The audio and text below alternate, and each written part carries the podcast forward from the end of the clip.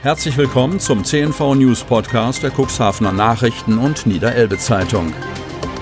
In einer täglichen Zusammenfassung erhalten Sie von Montag bis Samstag die wichtigsten Nachrichten in einem kompakten Format von sechs bis acht Minuten Länge. Am Mikrofon Dieter Bügel. Mittwoch, 14.10.2020.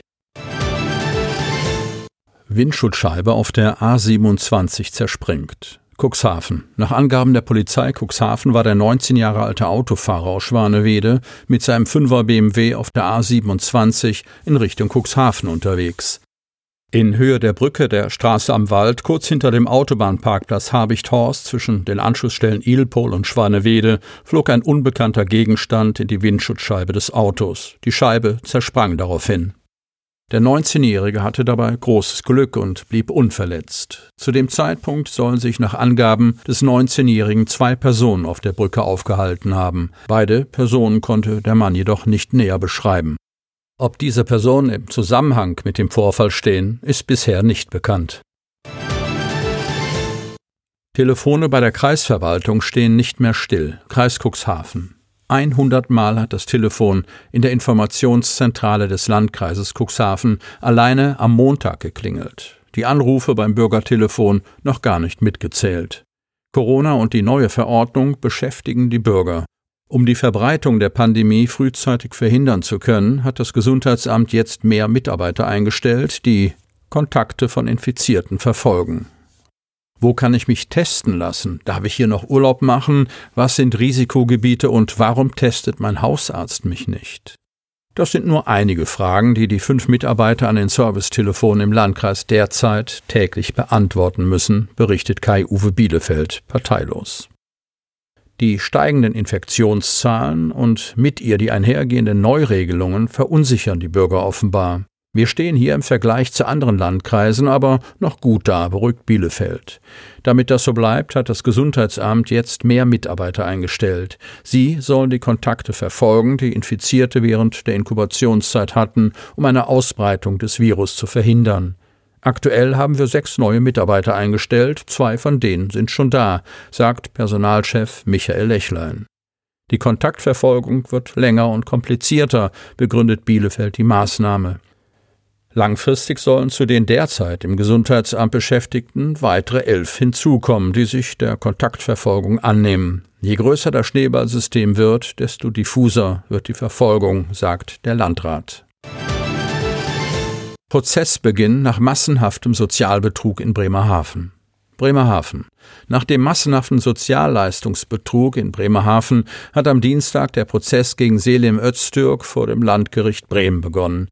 Die Staatsanwaltschaft wirft dem 59-jährigen gemeinschaftlichen Betrug in 691 Fällen vor, im Zusammenwirken mit bulgarischen Zuwanderern.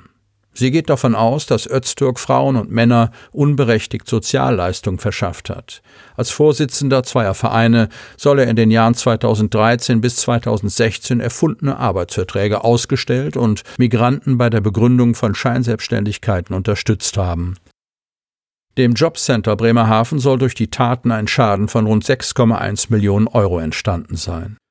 Mehr als eine Stunde lang las die Staatsanwältin Fall für Fall Kerndaten von Arbeitsverträgen mit Migranten vor, die im Tatzeitraum angeblich bei der in Anführungsstriche gesetzten Agentur für Beschäftigung und Integration oder der in Anführungsstriche gesetzten Gesellschaft für Familie und Gender Mainstreaming beschäftigt waren.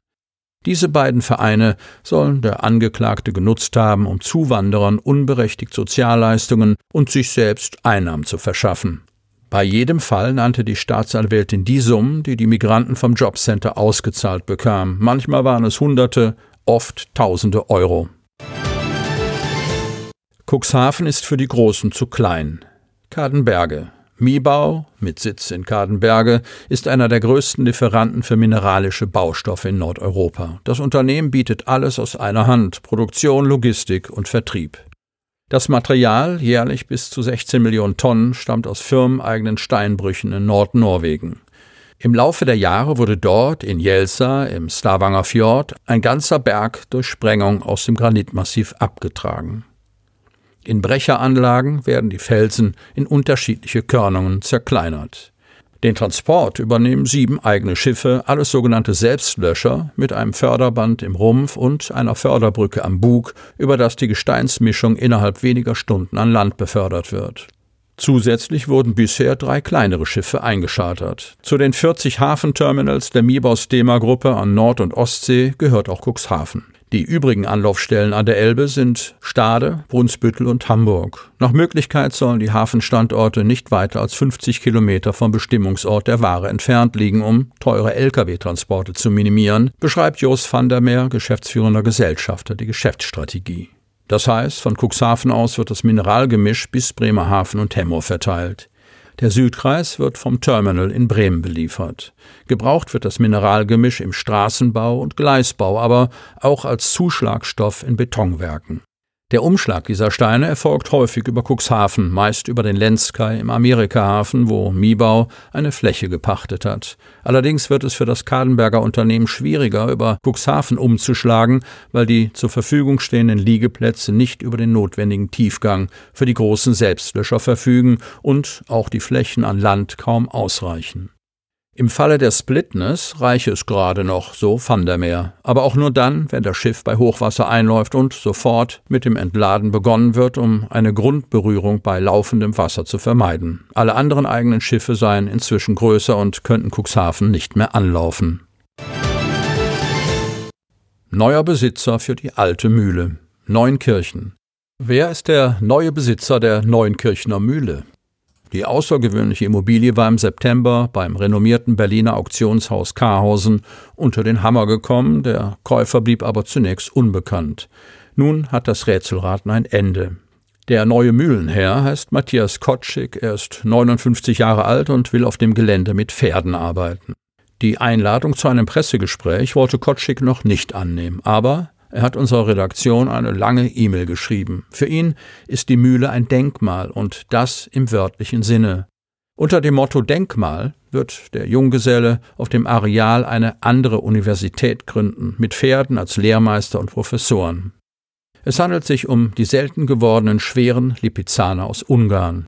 Bis vor einigen Jahrzehnten dienten sie dazu, die großen Landwirtschaftsflächen Ungarns zu bearbeiten, erklärt Kotschik.